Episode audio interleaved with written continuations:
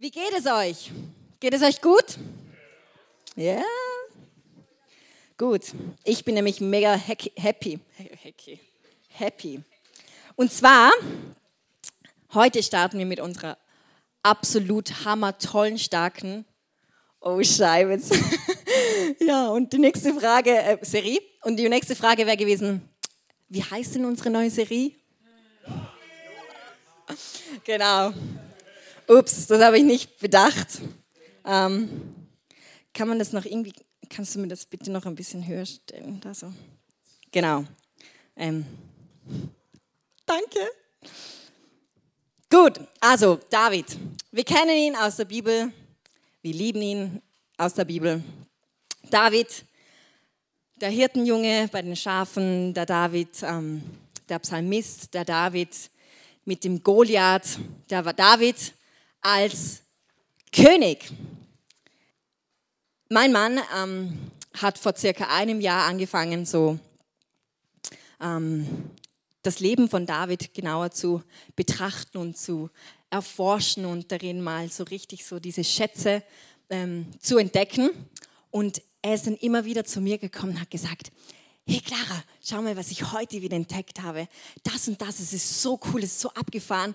Ähm, und im Fall bei dieser Stelle und dann so und so. Und ich habe mir immer so gedacht, so, wow, du siehst so gut aus. Nein, nein, ich, ich habe mich anstecken lassen von dieser Begeisterung. Und deswegen finde ich es so genial, dass wir das jetzt durch eine Serie mit euch teilen dürfen. In den nächsten paar Wochen werden wir zusammen das Leben von David unter die Lupe nehmen. Und wir wollen darin ähm, gar nicht so fest schauen, okay, wie ist jetzt einfach die Geschichte, die Biografie von David. Ähm, wir wollen auch nicht unbedingt ähm, Prinzipien irgendwie herausziehen und schauen, oh ja, jetzt müssen wir uns genau so verhalten, sondern wir wollen nochmal viel, viel mehr einfach hinter die Kulisse vom Leben von David schauen. Ich komme später dazu, warum. Genau. Die Hauptgeschichte von David, die steht ähm, im ersten und im zweiten Buch von Samuel. Ähm, es steht auch noch viel von ihm in Chronik, ähm, im Psalm und, und, und, wo man noch mehr das Herz von David kennenlernt. Aber ich habe jetzt meinen Teil wirklich aus dem Buch vom 1. Samuel, ähm, ab dem Kapitel 16. Und David war ein besonderer Mann. David lebte nämlich im Alten Testament unter dem alten Bund. Ihr habt sicher schon vom alten Bund und vom neuen Bund gehört. Der alte Bund war der Bund, der im Alten Testament noch war, bevor Jesus gekommen ist. Also er lebte eigentlich unter dem alten Bund, aber das Besondere an David war, dass er eigentlich das Denken bereits vom neuen Bund hatte. Denn er kannte das Herz von Gott. Er ist auch der Einzige, der in der Bibel ganz besonders ähm, benannt wird, so eine Phrase, weiß irgendjemand, wie David genannt wird, als einziger in der Bibel? Genau. Er wird als Mann nach dem Herzen Gottes benannt, als einziger in der Bibel. Vielleicht wird Jesus irgendwo noch so erwähnt, aber als Mensch, Mensch, sagt man von ihm, hey, das ist ein Mann nach dem Herz Gottes. Und ich weiß nicht, wie es bei dir ist, aber ich wünsche mir eigentlich, ähm, ich möchte eine Frau nach dem Herz Gottes werden. Ich möchte Gott kennen. Ich möchte sein Herz kennen. Und deswegen wollen wir wirklich hinter die Kulisse von David sein Leben schauen. Aber warum wird er Mann Gottes genannt? Also Mann nach dem Herz Gottes. Und ich habe im Internet so eine, ähm, ein, keine Ahnung, so einen Abschnitt gefunden. Da steht, es ist immer wieder erstaunlich, dass es ausgerechnet, dass ausgerechnet der Mann, der eine Ehe gebrochen, seine Tat vertuschen wollte und zuletzt noch einen Mord in Auftrag gegeben hat, von Gott als ein Mann nach seinem Herzen bezeichnet wird. Sogar der Sohn Gottes, also Jesus, schämt sich nicht, als Sohn Davids bezeichnet zu werden, also ein Nachkomme von David.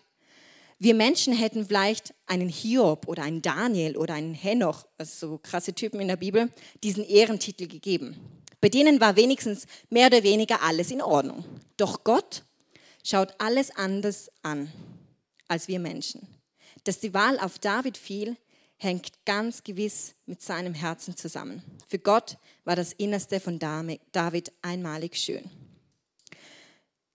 David, der, wie vorher erwähnt, er hat so crazy Sachen gemacht. Er hat ähm, eine Frau verführt, die verheiratete war. Er hat mit ihr ein Kind bekommen. Er hat dann versucht, weil er, dieses, ähm, weil er diese Frau geschwängert hat, ähm, versuchte er, den Mann ähm, im Krieg umzubringen. Also er stellte ihn einfach an die Front und sagte den anderen Männern, so zieht euch zurück, damit er ja umkommt.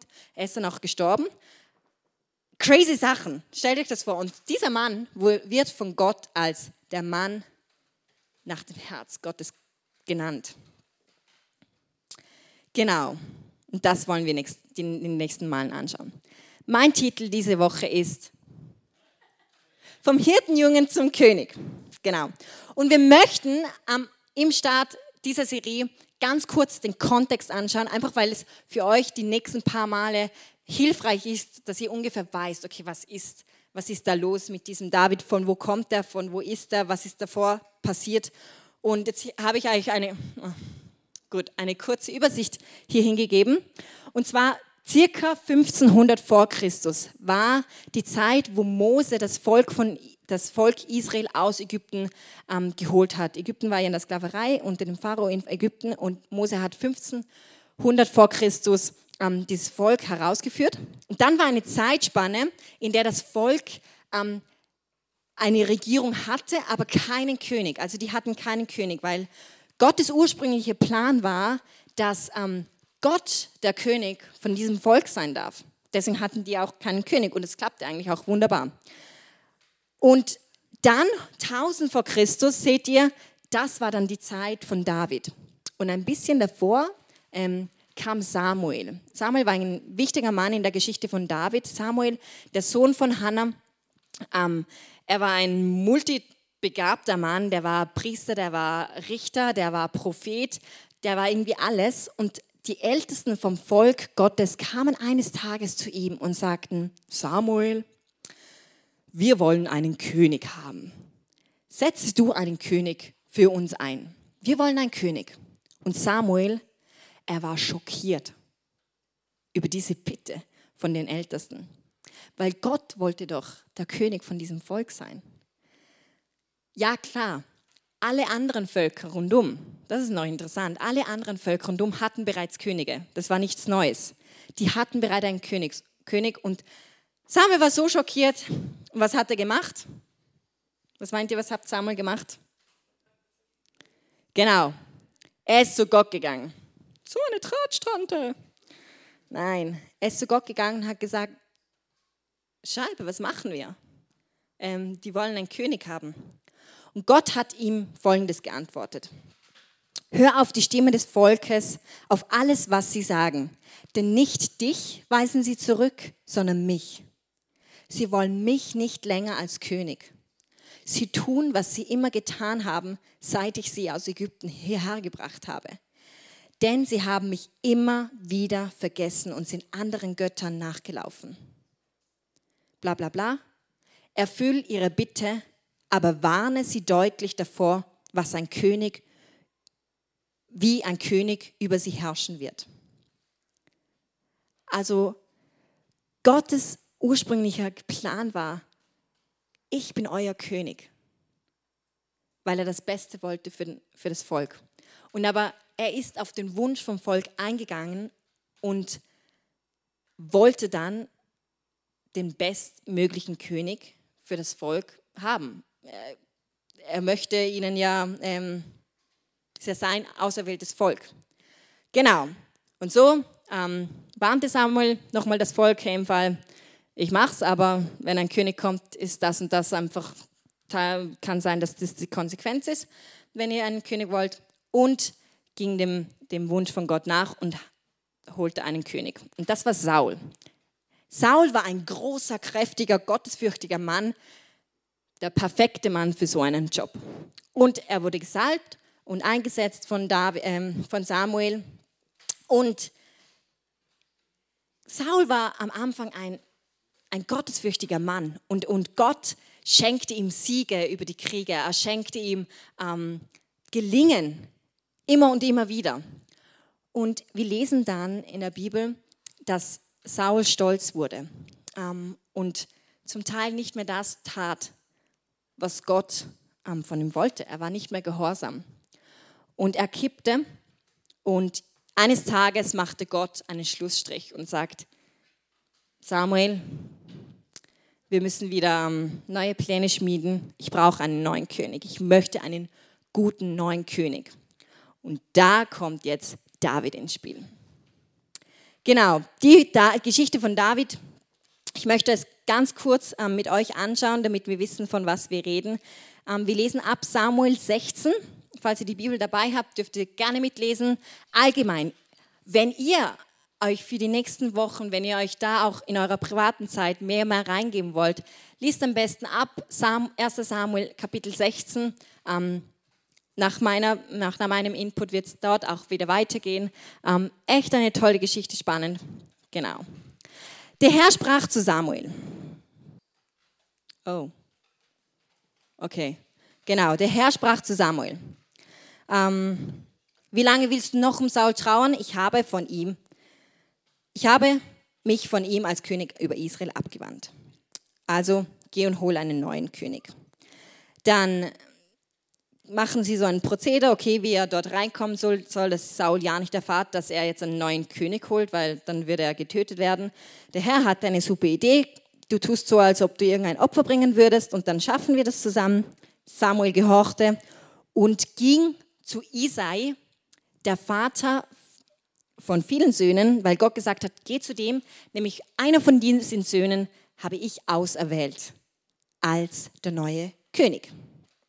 Genau. Und Samuel geht dorthin ähm, und sagt, ich bin gekommen, um dem Herrn ein Opfer zu bringen, reinigt euch und kommt mit mir zum Schlachtopfer. Dann vollzog Samuel den Reinigungsritus für Isai und seine Söhne und lud auch sie zum Schlachtopfer ein. Als sie kamen, sah Samuel Eliab an und dachte, sicher ist das der Gesalbte des Herrn. Doch der Herr sprach zu Samuel, lass dich nicht von seinem Äußeren und seinem hohen Wuchs täuschen oder blenden. Ich habe ihn nicht erwählt. Der Herr entscheidet nicht nach den Maßstäben des, der Menschen. Der Mensch urteilt nach dem, was er sieht, doch der Herr sieht ins Herz. Dann befahl Isai seinem Sohn Abinadab ähm, vor Samuel hinzutreten, aber Samuel sagte, auch ihn hat der Herr nicht auserwählt. Als der nächste ähm, kam der weitere Sohn, Samuel sagt, der ist es auch nicht und, und, noch und noch. Genau. Und dann waren sieben Söhne von Isais vorgestellt worden und Samuel sagt zu Isai, hast du nicht noch mal einen Sohn vielleicht so ähm, zufälligerweise? Und dann sagt dieser, ja, der Jüngste, der fehlt noch. Er ist draußen auf den Feldern und hütet die Schafe. Samuel sagt, lass ihn holen, sofort. Wir können nicht anfangen, bis er da ist. Da ließ Isai ihn holen. Er war sonnengebrannt, gut aussehen und hatte schöne Augen. Uh. By the way, er war noch ein junger Bub, also so nicht ein Mann, sondern noch recht jung. Genau. Und der Herr sprach, ja, das ist er, salbe ihn. Und während David in Mitte seiner Brüder stand, nahm Samuel das Öl, das er mitgebracht hatte, und goss es über Davids Kopf aus. Von diesem Tag an kam der Geist des Herrn über ihn und verließ ihn nicht mehr. Danach kehrte Samuel nach Rama zurück. Vom Hirtenjungen zum König. Gott hatte einen Plan mit David. Es hätte sieben andere bessere Männer gegeben für diesen Job nach unseren Maßstäben. Aber sie haben sie nicht bekommen. Denn wenn wir Gott unser Leben lenken lassen, dann kann er alle Hebel setzen und machen, dass es anders geschieht, wie wir Menschen es tun würden. Denn Gott sagt, denn meine Gedanken sind nicht eure Gedanken. Und eure Wege sind nicht meine Wege, spricht der Herr, sondern so viel der Himmel höher ist als die Erde, so sind auch meine Wege höher als eure Wege und meine Gedanken als eure Gedanken. Vielleicht hast du dich auch schon mal so gefragt, okay, wow, ähm, warum bin ich eigentlich hier? Was, ähm, was ist meine Berufung? Also was will Gott oder was für einen Plan hat Gott für mich? Und wenn er einen Plan hat, wann kommt er? Und was soll ich bis dorthin tun, bis der Plan von Gott dann eintrifft? Und David hat, ich nehme jetzt mal an, recht ähnliche Fragen gehabt. Und ich möchte jetzt mit euch einfach zwei kurze Punkte ähm, anschauen, die darum geht, hey, was, was für eine Berufung haben wir? Hast du eine Berufung? Und wenn ja, wie schaut das aus? Und wenn ja, was sollen wir bis dorthin tun? Und ah, Hilfe, hat Gott vielleicht gar keinen Plan für mich? Genau. Der erste Punkt ist, Your position is on purpose. Also deine Position, dein, deine Position dort, wo du bist, ist mit Absicht. Ähm, es hat einen Grund, warum du dort bist. Vielleicht kennt ihr das, ähm, wenn es im Leben mal nicht so rund läuft, ähm, kommt mega schnell so der Gedanke, oh wow, das ist ein Angriff jetzt vom Teufel. Weil wenn irgendwas nicht klappt, oder ich habe einen Fehler gemacht. Oh, Scheibe, ähm, ich bin vom Weg abgekommen. Was ist aber, wenn das nicht ein Angriff vom Teufel ist, sondern eine absichtliche Positionierung von Gott in deinem Leben? Vielleicht musst du es jetzt kurz verkraften und schlucken. Was? Deine Position hat einen Grund. Wenn wir unser Leben Gott geben und sagen, ich vertraue dir, du darfst es führen, habt ihr das Gefühl, Gott sagt dann, ja gut, dann machen wir mal wahllos so Schwenkungen in deinem Leben? Nein, Gott hat einen Plan für dich und wenn du es zulässt, dann wird er alles setzen, dass du diesen Weg machen kannst. Er hat mit deinem Leben etwas vor. Vielleicht nicht genau das, was du denkst, dass er hat für dich, dass er denkt, dass er tut. Aber er hat einen Plan für dich. Und in dem ist es wichtig zu wissen, Gott ist derjenige, der beruft und befähigt. Es bist nicht du derjenige, der sagt, wow, ich berufe mich und befähige mich dazu. Es bin aber auch nicht ich diejenige, wo sagt, das und das habe ich jetzt mit dir vor.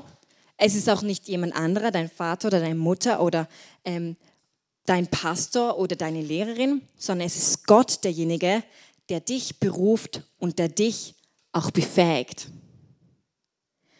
Und zweitens ist, Gott schaut nicht auf das Sichtbare, sondern auf unser Herz. Wir sehen das in Davids Leben. Ähm, Gott ist derjenige, der gesagt hat, hey, ich will diesen nicht Samuel hat es getan. Ähm, und er ist derjenige der gewesen, der gesagt hat, hm, ich will jetzt nicht diesen hohen Wuchs als König, sondern ich möchte David. Gott schaut nicht auf das Sichtbare, sondern auf dein Herz. Niemand in Davids Umfeld hätte David als König auserwählt. Niemand, nicht mal sein Vater. Sein Vater hat ihn nicht mal hergeholt, weil er es gar nie als irgendeiner prozentiger ähm, Möglichkeit ähm, angesehen hat, dass dieser Sohn König werden würde. Ähm, und selbst Samuel hat sich am Anfang blenden lassen ähm, von, von diesen menschlichen Kriterien. Also Samuel, der Prophet, der Richter, der Priester, der, der alles war, auch der kann sich täuschen. Der heiligste Mensch in deinem Umfeld kann sich täuschen. Gott täuscht sich nicht. Und Gott hat aber dann bei David oder bei Samuel recht schnell klargestellt, hey, ich bin derjenige, der erwählt und ich habe ganz andere Kriterien als ihr. Nicht nach dem Aussehen, sondern nach dem Herz. Wer ist in deinem Leben dieser Isai, dieser Vater? Gibt es Menschen in deinem Umfeld, die dir immer wieder sagen vielleicht, wow, okay, nein, das, das ist nicht gut. Oder ah, das ist zu riskant, geh lieber auf volle Sicherheit, versichere dich mit zehn Krankenkassern. Und ich frage dich, von wem machst du dich abhängig? Wem vertraust du dein Leben an? Bei wem holst du dir deine Sicherheit? Gott möchte, dass wir uns in seine Hände geben. Was heißt das? Er möchte, dass wir ihm vertrauen. Warum? Keine Ahnung. Frag mich nicht. Pettis ist, glaube ich, auch da. Oh nein, doch nicht. Oh, Silas! so gut! Yes. Ihr dürft ein Mail an Pettis schreiben. Warum?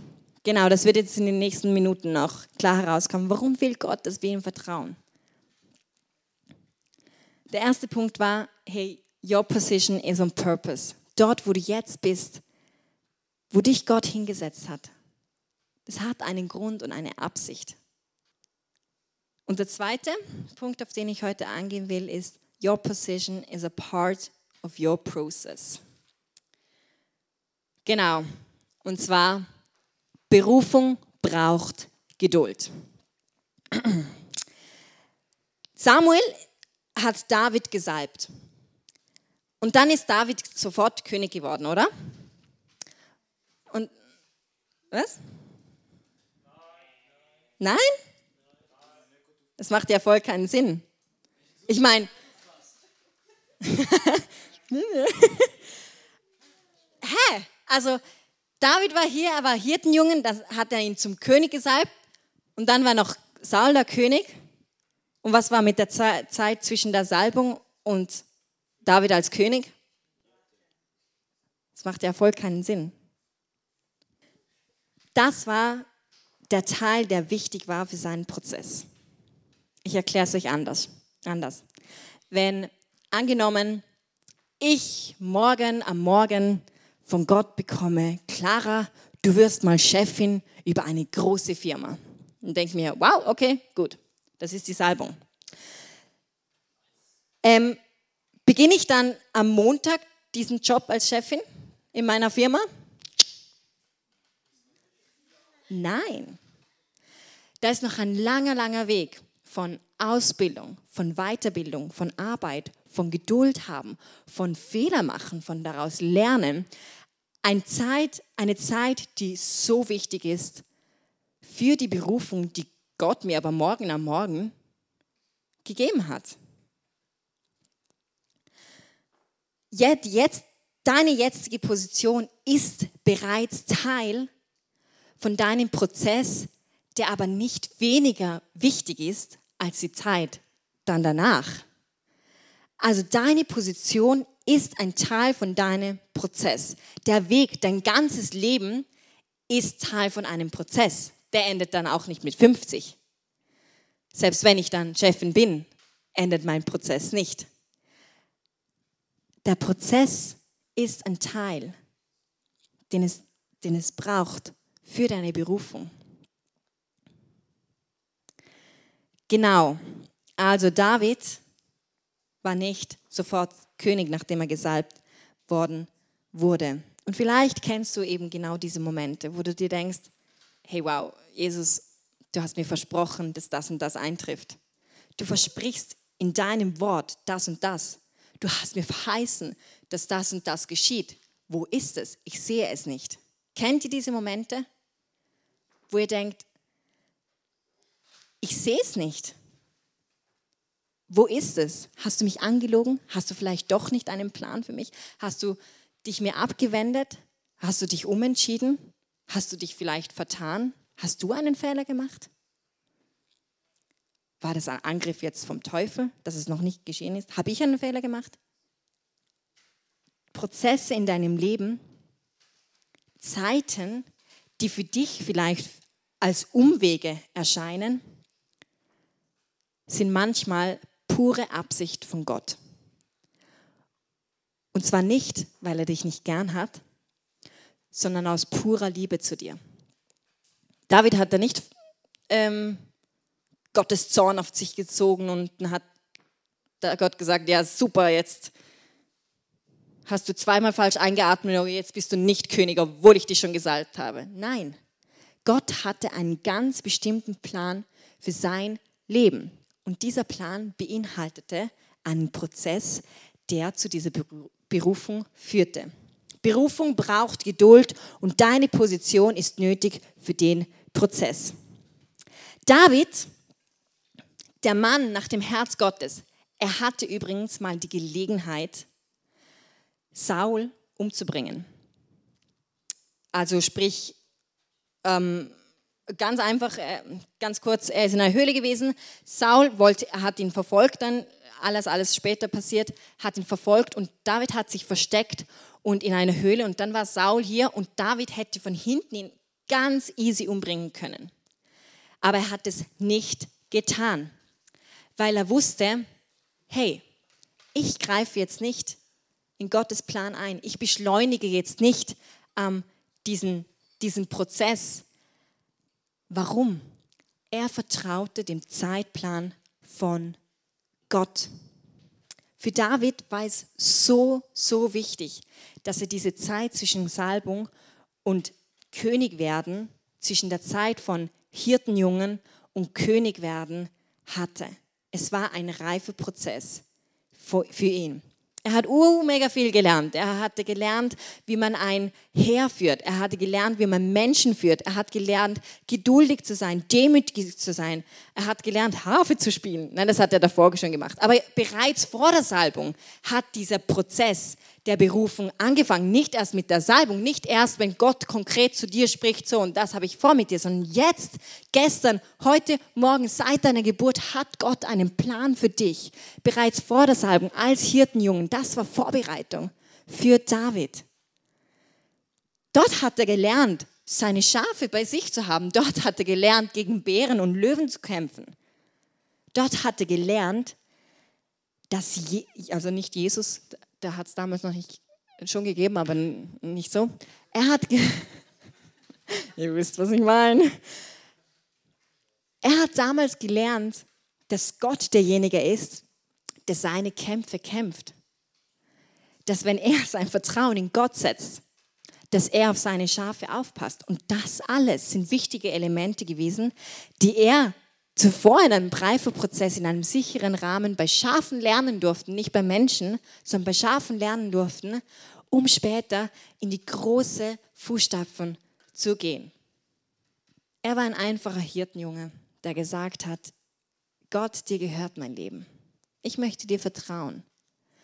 Und irgendwann kommt dieser Punkt bei dir in deinem Leben, wo du dich entscheiden darfst, entscheiden musst, entscheiden sollst. Ich verrate dir etwas, du entscheidest dich selbst, wenn du dich nicht entscheiden willst, und zwar für das, ob du sagst, Herr, du darfst mein Leben führen, oder sagst, hm, nein, ich glaube, ich habe das schon im Griff, ich mache das selber.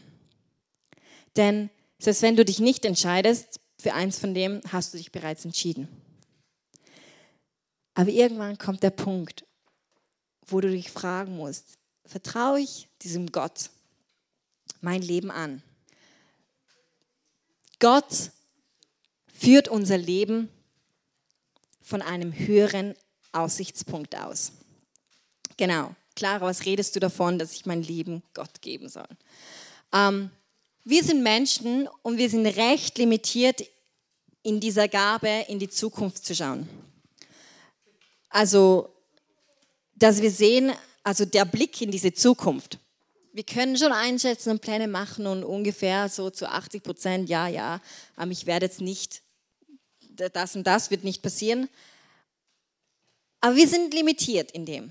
Und Gott lässt dir die Freiheit zu sagen, will ich mich von Gott führen lassen oder nicht. Er zwingt dich nicht. Das ist deine Entscheidung. Und ganz praktisch mag sich das mega crazy anhören, dein Leben jemand anderem in die Hand zu geben. Ich meine, ich würde das nicht vielen Personen geben. Weil das ist mein Leben. Aber wenn wir wissen, dass Gott dich liebt, dass Gott gute und höhere Gedanken hat, wie du über dein eigenes Leben, wenn wir wissen, dass er alle Möglichkeiten hat auf dieser Erde, ähm, die Dinge so zu drehen, dass es dir zum Besten dient.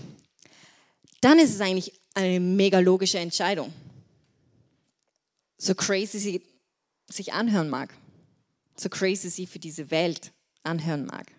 Aber wir haben einen guten Gott. Er hat gute Gedanken über dein Leben. Stell dir vor, du bist im Gebirge am Wandern. Okay, wer wandert gerne? Okay. Die anderen dürfen ihre Fantasie einstellen. Du bist am Wandern. Okay? Du liebst die Berge, du bist hier und beim Wandern ist es oft so, dass ähm, du in den Bergen bist, also dass eine Bergwand vor dir ist und du gehst so und du würdest den rechten Weg nehmen, weil laut der Landkarte, die du hast, laut der, dem logischen Denken ähm, wäre das der kürzeste Weg ähm, zu deinem Ziel. Nun bist du mit Gott connected und er sagt, Clara, geh den linken Weg. Und du denkst dir, wow, das macht gar keinen Sinn. Der ist nämlich noch, der ist sogar anstrengend. Das wäre komplett der Umweg in meinem Leben oder in meiner Wanderung. Und warum sollte ich in meinem Leben einen Umweg machen, freiwillig? Aber in all dem hast du den Weitblick nicht, den Gott hat, der wie diese Vogelperspektive hat, wenn du wandern gehst. Denn du weißt, du weißt nicht in dem Moment, wo Jesus sagt, hey, geh nicht rechts, sondern links, dass um die rechte Kurve ein Bär wäre, der dir Schaden zuführen würde. Und Gott sagt, hey, komm, wir gehen da mal einen Umweg. Das ist besser für dein Leben. Wir haben nicht so eine krasse Schau, wie Gott es hat. Wir haben nicht so viele Möglichkeiten, wie Gott es hat. Deine Position ist Teil vom Prozess und Berufung braucht Geduld. Ich weiß, wir hassen Prozesse, denn das Problem bei Prozessen ist, das gleiche, wenn du einen Samen in eine Erde steckst, dann gießt, also du siehst, du wartest und du erntest. Das Sehen macht Spaß und das Ernten macht Spaß, aber die Zeit dazwischen, das ist voll langweilig. Warum? Warum mögen wir diese Zeit nicht? Wir sehen nämlich nichts. Wir haben das Gefühl, es passiert nichts. Wir haben das Gefühl, es steht alles still. Wir haben das Gefühl, hey, Gott, äh, ich sehe, du bist ganz krass am Leben von dem und dem dran, aber bei mir passiert gerade gar nichts. Hast du mich vergessen? Das ist die Zeit, die wir nicht mögen. Aber das ist die wichtigste Zeit. Denn in dieser Zeit werden die Wurzeln gebildet. In dieser Zeit wirst du ausgebildet. In dieser Zeit darfst du reife Prozesse haben. Und je länger diese Zeit ist, desto größer kann nämlich der Baum werden, weil so größer sind die Wurzeln auch, die dann dieser Baum halten. Gott führt dich durch diese Prozesse mit, einem, mit einer guten Absicht für dein Leben. When God seems silent. Wow. Gut. When God seems silent, he is not still, he is in work. Wenn es scheint, als ob Gott leise ist, ist es nicht, weil er nichts tut, sondern weil er gerade am Arbeiten ist. Hey, God is working. Gott ist am Werk, wenn es sich anfühlt, als ob nichts passiert. Wenn wir es nicht sehen. Gott ist am Werk. Das Lobpreisteam darf nach vorne kommen. Und ich möchte drei Punkte dir nochmal sagen. Du hast die Möglichkeit, dein Leben Gott zu geben. Du hast die Möglichkeit zu sagen, Herr, du darfst mein Leben leiten. Und der dritte Punkt ist, ich vertraue dir in meiner jetzigen Situation, dort, wo du jetzt stehst, nicht wo du dann in zehn Jahren stehst, sondern dort, wo du jetzt stehst. Gott beruft nicht die Befähigten, sondern er befähigt die Berufenen. Ähm, Gott braucht nicht zuerst einen Doktortitel von dir, dass er was aus dir machen kann. Er möchte einfach deine Bereitschaft haben. Er möchte dein Leben haben. Er möchte, dass du bereit bist, ihm zu vertrauen. Und wenn du jetzt gar nichts mitnimmst von diesem Abend, dann möchte ich dir einfach sagen, mach dich abhängig von ihm, denn er kann dein Leben aus einem höheren Aussichtspunkt führen. Yes, lass uns noch mal ein Lied singen. Wir haben einen guten Gott, der ist gut gemeint mit uns. Yes, Amen.